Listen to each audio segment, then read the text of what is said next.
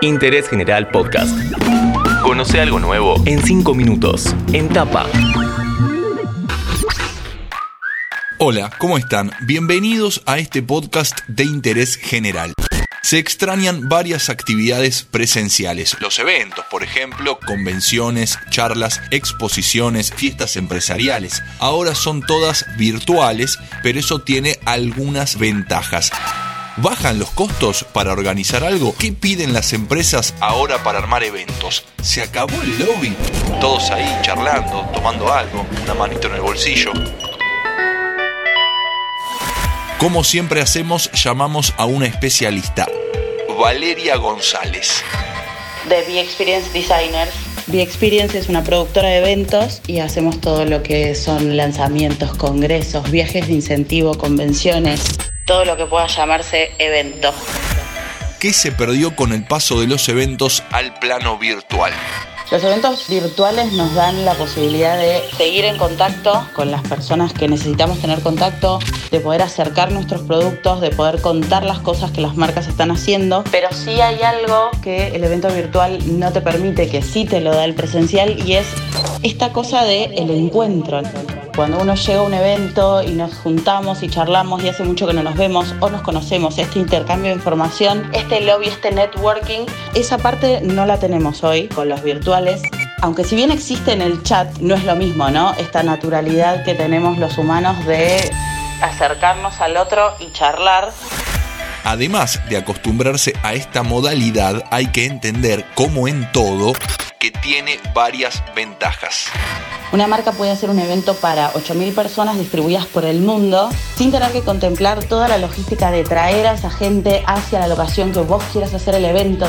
Pero si vos querés hacer una convención a nivel regional, tenés que considerar los aéreos de todos los participantes, el hotel, todo lo que lleva, ¿no? El catering, la ambientación. En un evento virtual vos lo podés hacer que dure tres horas y tenés a todas tus filiales conectadas en el mismo momento el alcance de ese evento que vos quieras hacer, de ese mensaje que vos quieras comunicar virtualmente, es mucho mayor que presencial, sobre todo por una cuestión de costos. Alcance y costos. Lo presupuestario, lógicamente, también es un beneficio de lo virtual, pero siempre se puede ir para arriba. Todo va a depender de qué es lo que una empresa quiera comunicar. Hacer un lanzamiento de producto de manera virtual es muy complejo porque vos no podés ver el producto, no podés tocarlo, no podés sentirlo, no podés olerlo, salvo que sumes obviamente todo lo que es la parte de delivery. Entonces vos haces el evento virtual y le haces llegar a la gente ese producto que querés que vea, pero ahí tenés otra inversión. De todas maneras, en cuanto al presupuesto, la verdad es que esto es súper amplio. Primero porque tenés un montón de plataformas para poder hacer un evento virtual. Tenemos el conocido Zoom, que por ejemplo para que se conecten 100 personas son más o menos 14 dólares. Pero después también puedes hablar de plataformas donde te generas tu propio avatar y lo haces un poco más humano. Y ahí sí estamos hablando de otros valores. Unos 500 mil dólares solamente la puesta en marcha. Son muy variables los presupuestos. Durante la cuarentena, ¿cuál fue el objetivo de las empresas con los eventos virtuales?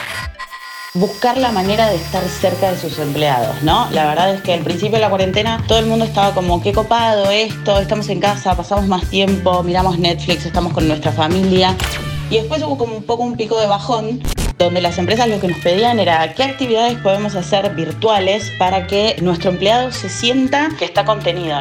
Lo que nosotros estuvimos proponiendo fueron todas actividades de bienestar, relajación. Deloitte en Chile nos contrató, tenemos dos veces por semana mañanas lo que son saludables, donde todos los empleados de un área particular se conecta a una clase de media hora de yoga. Nestlé también nos contrató un after office mensual, entonces hubo un mes que hicieron una cata de vinos, otro mes que hicieron una cata de whiskies, entonces sí es lo mismo, es media horita de un momento de relajación. Hoy las empresas están enfocadas más a que mantener a sus empleados como contenidos y contentos en este momento difícil Qué lindo una cata de vinos en el laburo, ¿no? Todo el mundo se las rebuscó para seguir con sus actividades en medio de la pandemia y pese a la cuarentena. Y las empresas también encontraron buenas alternativas. Nos lo contó Valeria González de Be Experience Designers, acá en Interés General. Cuando podamos salir los eventos presenciales van a volver porque la gente necesita de esto de tener el contacto con el otro, pero los eventos virtuales se van a quedar por una cuestión de costos, por una cuestión de alcance. Interés General Podcast. Encontrarnos en Spotify, en Instagram y en interésgeneral.com.ar.